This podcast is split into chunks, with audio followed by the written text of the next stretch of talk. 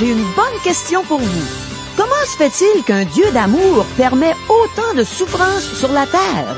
La parole de Dieu va nous donner une réponse qui vient du cœur de Dieu, aujourd'hui même, à l'émission À travers la Bible.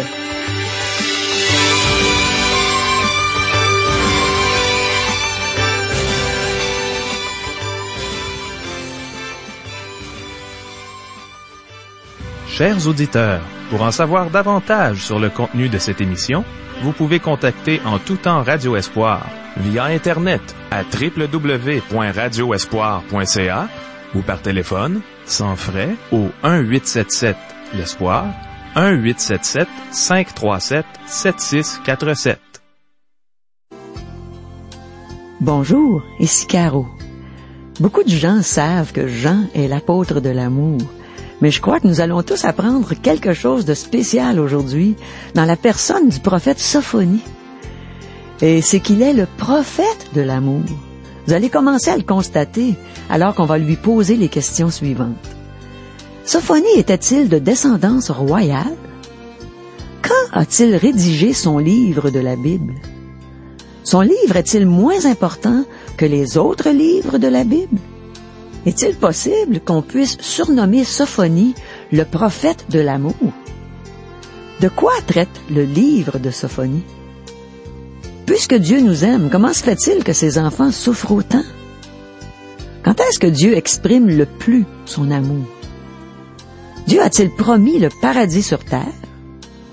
L'amour a-t-il un côté sombre? Demeurez à l'écoute Ensemble, on va découvrir une autre facette de l'amour de Dieu pour nous à travers l'enseignement qu'il va nous donner par la bouche du pasteur Régent Joly. Mais premièrement, prions. C'est merveilleux, Seigneur, de découvrir de plus en plus ton amour. C'est ce que tu fais par ta parole dans nos cœurs. Aide-nous à la lire quotidiennement afin de découvrir davantage cet amour et afin de pouvoir te le rendre en faisant ce qui te plaît, en mettant en pratique ce que tu nous enseignes. Alors touche nos cœurs par cette parole aujourd'hui. Et merci pour ton grand amour manifesté en Jésus-Christ, ton Fils. Amen. À toi, Régent. Merci beaucoup, Caro. À la dernière émission, nous avons terminé le livre du prophète Habacuc. Nous avons rencontré un homme qui avait une relation intime et personnelle avec Dieu. Lorsqu'il a vu que Dieu ne semblait rien faire au sujet du mal, de l'injustice et de la violence commis en Juda, il a posé la question à Dieu. En cela, il nous a donné un bon exemple. Dieu lui a fait comprendre qu'il était déjà en train de préparer les Babyloniens afin qu'ils soient son instrument pour châtier son peuple. Cette réponse a suscité une autre question chez Habacuc. Comment un Dieu saint peut-il utiliser un peuple plus méchant que le sien pour châtier ses enfants? Dieu lui a dit qu'une fois Judas châtié, il demanderait des comptes à Babylone. Il jugerait aussi cette ville. Le livre se termine sur une note de louange. Dieu ne détruit jamais et n'abandonne jamais son peuple. Habacuc demande à Dieu de ne pas oublier ses compassions. Et il se réjouit dans l'Éternel, son Dieu, celui qui est sa force. Quel roi est un ancêtre de Sophonie?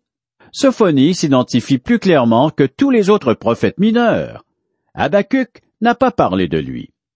Nous nous doutons qu'il était un lévite rattaché au temple car il a écrit un cantique adressé au chef des chantres, mais nous ne pouvons pas être absolument certains de cela. En effet, d'autres explications sont possibles. Par contre, Sophonie nous donne plus de renseignements à son sujet que tous les autres prophètes. Il énumère ses ancêtres jusqu'à quatre générations et remonte jusqu'à Ézéchias, le roi de Juda. En d'autres mots, Sophonie était de descendance royale. Quand Sophonie a-t-il rédigé son livre? Sophonie a identifié clairement l'époque pendant laquelle il a rédigé son livre. Il identifie clairement le contexte historique de son livre. Au temps de Josias, fils d'Amon, roi de Juda. Sophonie chapitre 1, verset 1. C'était une époque sombre pour la nation. Selon l'arrangement des Écritures fait par les Hébreux, Sophonie a été le dernier prophète à avoir exercé un ministère avant la captivité. Il était un contemporain de Jérémie, et il y a une faible possibilité qu'il en ait été un de Michée. Son œuvre est la dernière complétée pendant la période du royaume de David, et certains affirment qu'il a donné un élan au réveil spirituel sous le règne de Josias. Le petit livre de Sophonie n'atteindra jamais le niveau de popularité de l'Évangile selon Jean avec son verset Jean chapitre 3 verset 16. Très peu de gens connaissent bien le contenu de ce livre, et je doute qu'on le lise beaucoup. Peu de chrétiens ont dû entendre un sermon tiré ou inspiré du livre de Sophonie. Avant de faire une prédication sur ce livre, J. Vernon McGee, le prédicateur dont nous traduisons et adaptons le matériel, a demandé à son auditoire combien avait déjà entendu un sermon tiré de ce livre. Sur un auditoire de deux mille à trois mille personnes, seulement deux mains se sont levées. À quoi est comparé le verset 17 du troisième chapitre du livre de Sophonie? Une telle négligence n'est pas due à la médiocrité ou à l'infériorité de ce petit livre. Si ces thèmes étaient connus, ce livre serait très apprécié, car ce sont les mêmes thèmes que l'Évangile selon Jean. L'apôtre Jean est appelé l'apôtre de l'amour, et en étudiant Sophonie, nous verrons qu'il est le prophète de l'amour. Au cas où vous trouveriez de la difficulté à croire cela, permettez-moi de vous citer un verset pour illustrer mon point. Vous connaissez sûrement Jean chapitre 3 verset 16. Car Dieu a tant aimé le monde qu'il a donné son Fils unique, afin que quiconque croit en lui ne périsse point, mais qu'il ait la vie éternelle. Surtout si vous êtes un auditeur fidèle, car nous le citons souvent. Cependant, écoutez Sophonie chapitre 3, verset 17. L'Éternel, ton Dieu, est au milieu de toi, comme un héros qui sauve. Il fera de toi sa plus grande joie il gardera le silence dans son amour. Il aura pour toi des transports d'allégresse. Un verset merveilleux, n'est-ce pas? Cependant, le livre de Sophonie est différent de l'Évangile selon Jean. Le verset que nous venons de citer n'est qu'une petite île où s'abriter au milieu d'une mer tumultueuse, agitée par un orage violent et des vents puissants. Une bonne partie de ce livre traite d'événements durs et cruels le livre décrit le déversement d'une furie. Voici comment débute le chapitre 3. Le chapitre du verset que nous venons de citer. Malheur à la ville rebelle et souillée, à la ville pleine d'oppresseurs. Sophonie chapitre 3, verset 1. Comment pouvons-nous affirmer que l'amour est le thème d'un livre qui parle beaucoup de jugement? Trouver la preuve que l'amour est le thème de ce livre équivaut à chercher une aiguille dans une botte de foin. Je vais illustrer mon point avec une histoire mystérieuse.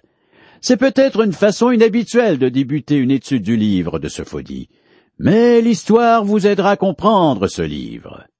Le titre de mon histoire est Le côté ténébreux de l'amour. C'était une nuit sombre dans la banlieue d'une grande ville nord-américaine. Un enfant agité était étendu sur son lit. Un homme, au visage sévère et sérieux, s'approcha du lit à pas feutrés. En le voyant, la petite fille fut terrifiée et elle cria. Sa mère arriva en courant et alla vers sa fille. La petite tendit des bras tremblants vers sa mère. L'homme alla au téléphone dans le passage et il appela quelqu'un qui de toute évidence était un complice. Et, à voix basse, il fit un arrangement avec son interlocuteur. Vite comme l'éclair, l'homme retourna à la chambre, saisit l'enfant des bras de sa mère et se dépêcha vers une auto qui l'attendait. La petite fille pleurait. Et l'homme essaya d'étouffer ses cris. Il conduisit à toute vitesse à travers les rues et s'arrêta devant un gros édifice sinistre et imposant. Tout était silencieux et sombre. Cependant, une pièce était éclairée à l'étage. L'homme s'empressa d'y emmener l'enfant, et il la remit entre les mains de l'homme à qui il avait donné un coup de fil. L'enfant fut immédiatement remis dans les mains d'un deuxième complice, une femme. Les deux complices emmenèrent la fillette dans une pièce adjacente, pendant que l'homme qui l'avait amenée attendait dans le passage. Dans la pièce, L'autre homme prit un couteau tranchant et transperça le ventre de la petite fille qui était étendue comme morte. Quelle est votre réaction à ce point-ci?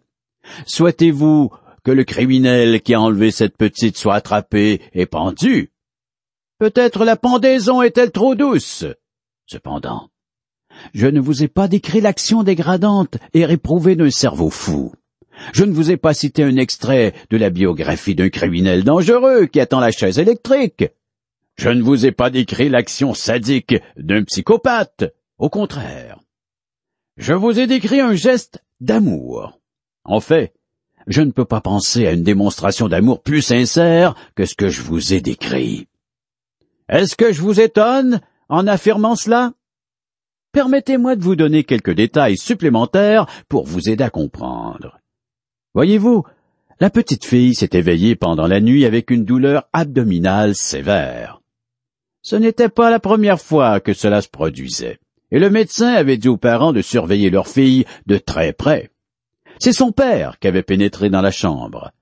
Lorsqu'il a vu sa fille souffrir, il a téléphoné à son médecin, et les arrangements ont été pris pour se rendre immédiatement à l'hôpital.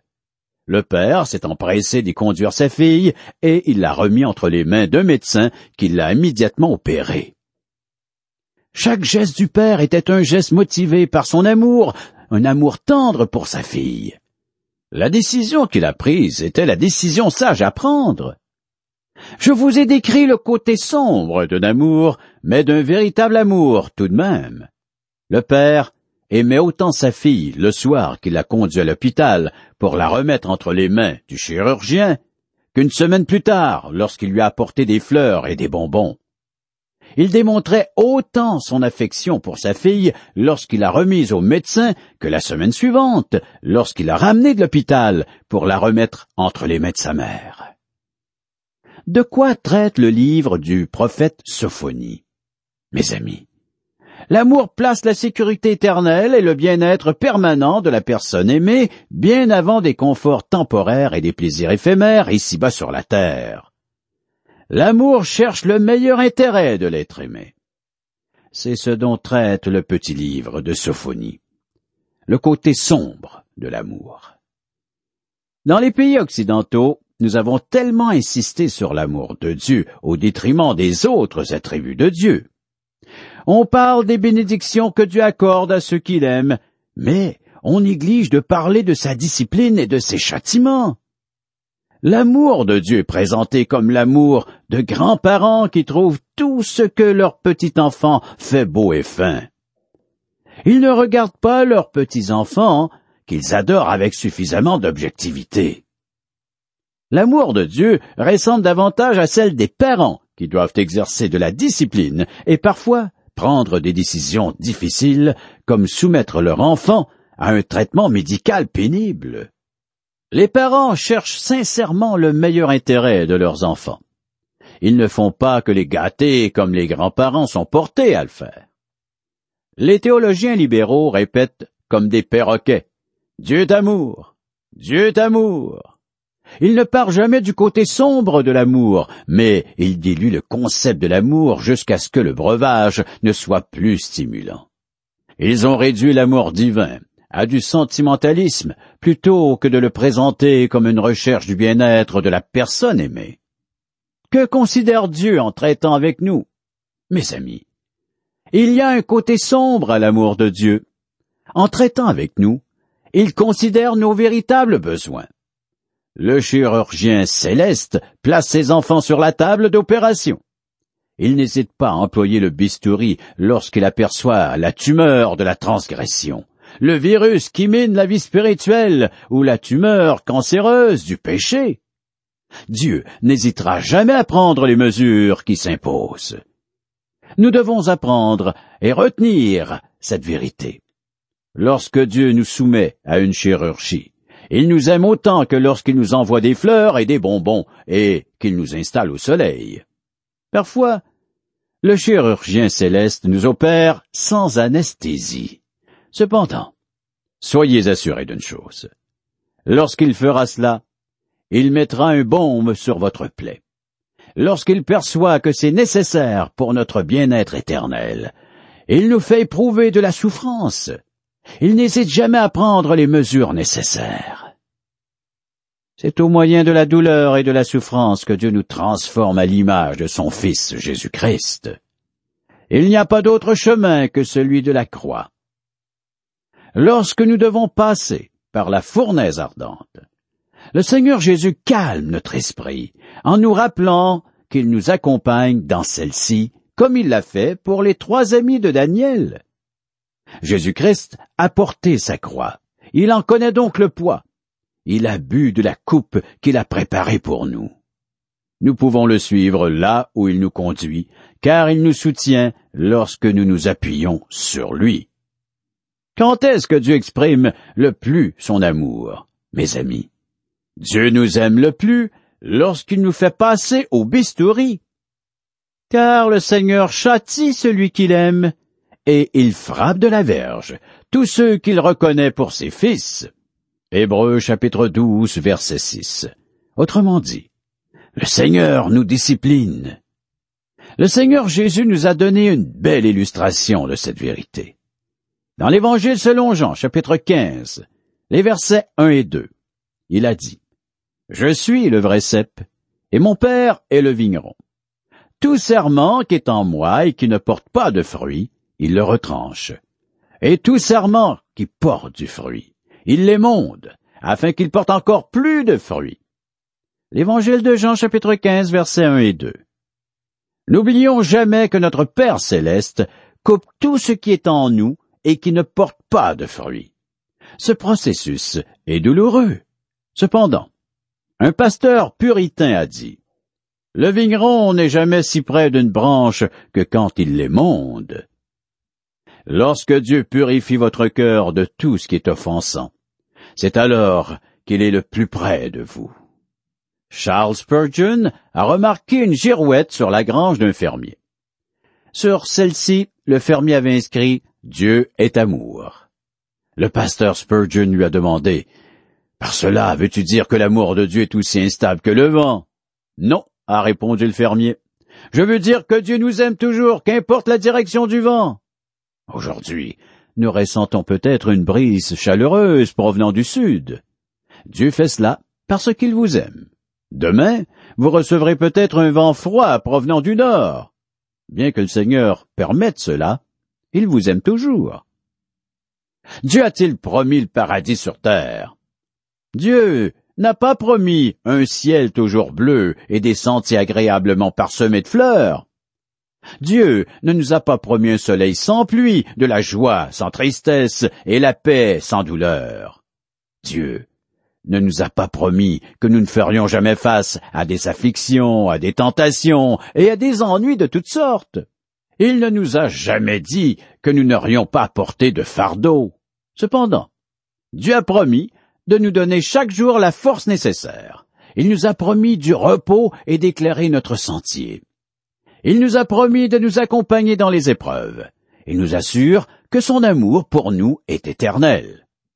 Mes amis, si vous êtes un enfant de Dieu, qui passez par une période de souffrance, soyez assurés que Dieu vous aime.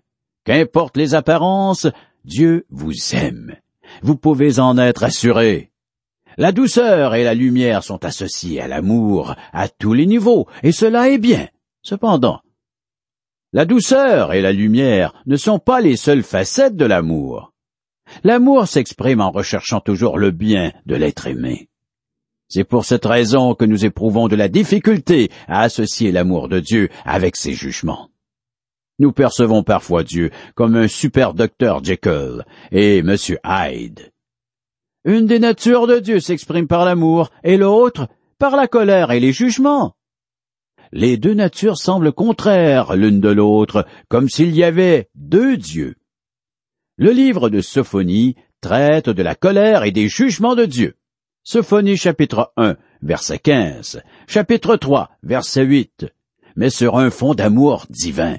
Sophonie chapitre 3, verset 17. J. Vernon McGee illustrait le côté sombre de l'amour avec une anecdote.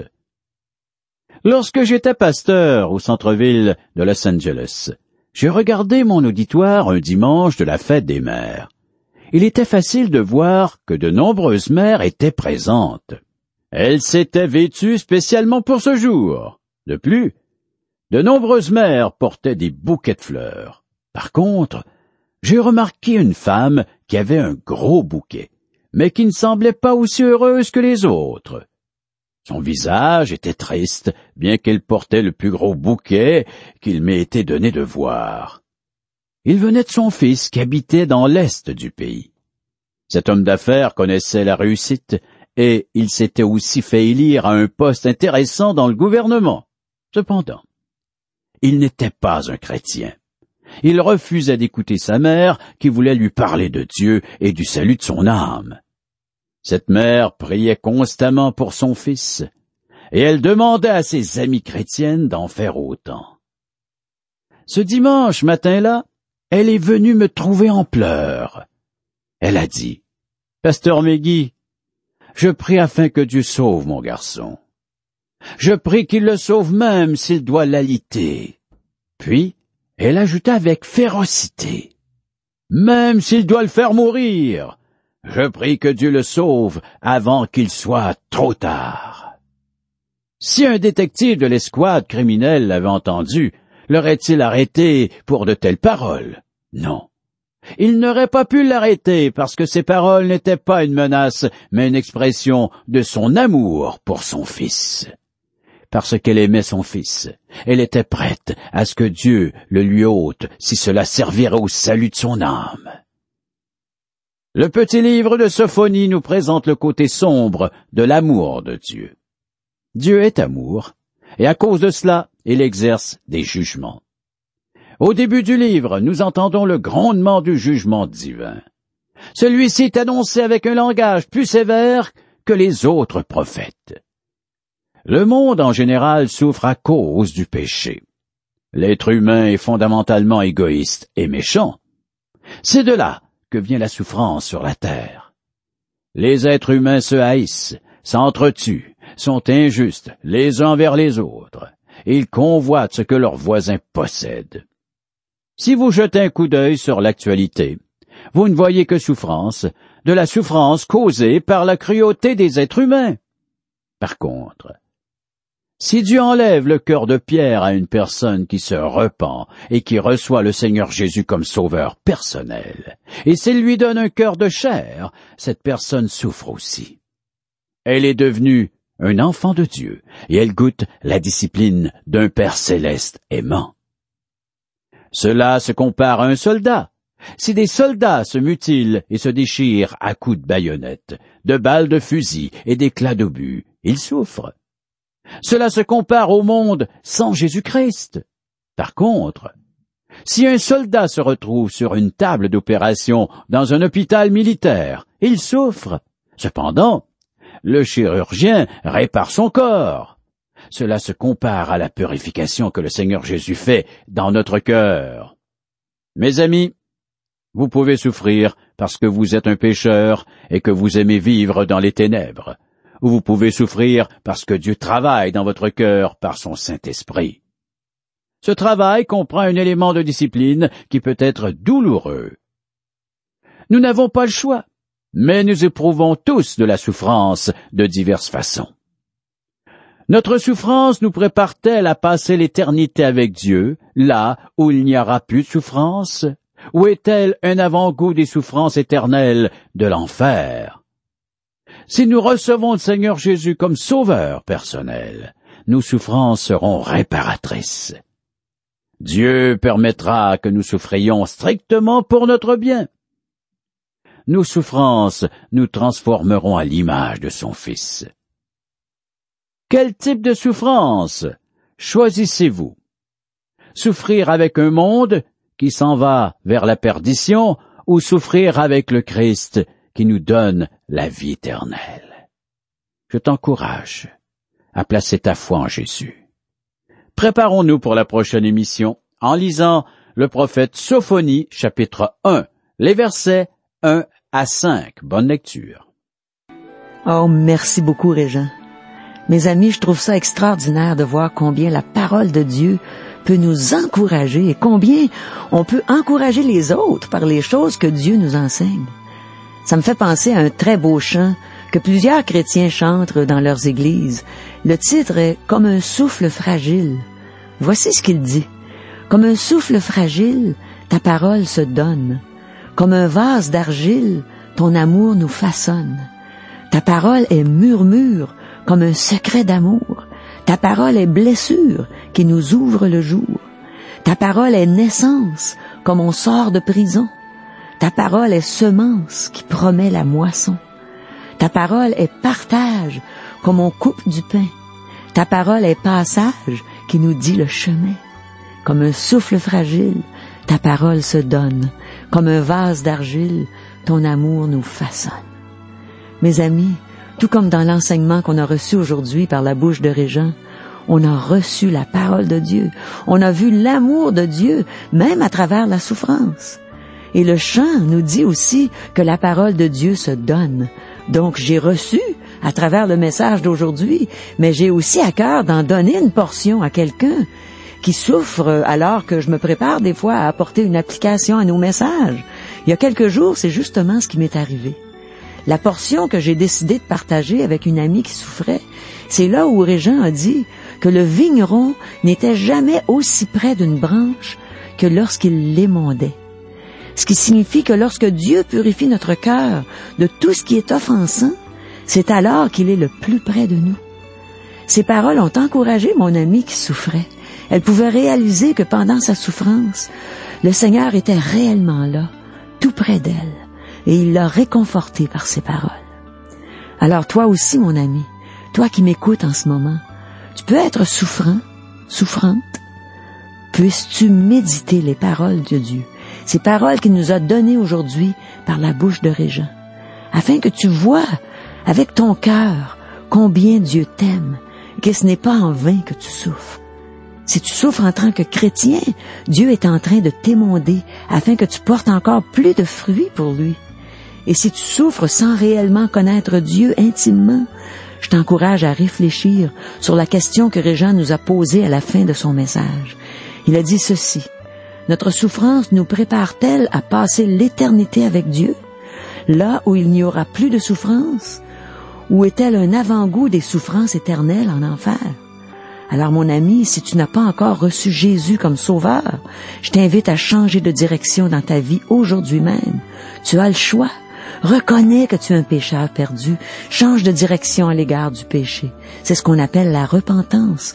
Et maintenant, tourne-toi vers Jésus et reconnais-le comme étant le seul qui puisse te sauver. Il est le Fils de Dieu, Dieu qui s'est fait homme pour prendre la condamnation qu'on mérite en mourant sur la croix. Et demande à Jésus de te sauver. Tu seras sur le chemin qui mène au ciel, ce ciel où tu vas passer l'éternité. Chers amis, nous vous invitons à correspondre avec nous afin de recevoir un cours parole par poste. Qu'est-ce qu'on apprend, Régent, dans des études bibliques par correspondance? Dans la série radiophonique à travers la Bible, on a vu au tout début de la série qu'il y avait différentes façons d'étudier la Bible. Celle-ci est par thème. Hmm. Les gens pourront y découvrir le thème de l'amour, qui est Dieu, qui est la personne de Jésus-Christ, comment faire pour aller au ciel. Hmm, ça a vraiment l'air intéressant. Aimerais-tu nous en dire un peu plus long? Tous les thèmes, les grandes questions que les gens se posent, sont répondus à travers la Bible. Hmm. Les gens n'ont qu'à nous demander le petit fascicule, quelques pages, et remplir le questionnaire. Alors on n'a pas besoin d'autres livres. La Bible. Hmm. Uniquement la Bible et ce petit fascicule que l'on remplit, et on le renvoie à l'adresse qui sera inscrite sur ce petit fascicule. Ah, pour en faire la correction. Mm. Parce que les gens pourront suivre cette série. Ah, c'est pas compliqué. Très simple. J'ai vraiment le goût de m'inscrire.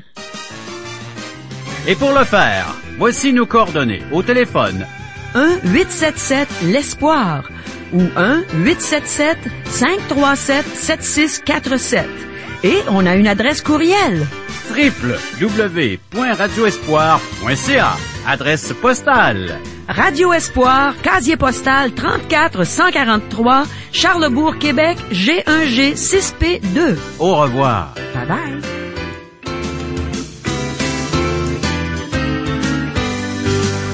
Cette émission vous a été présentée par Radio Espoir.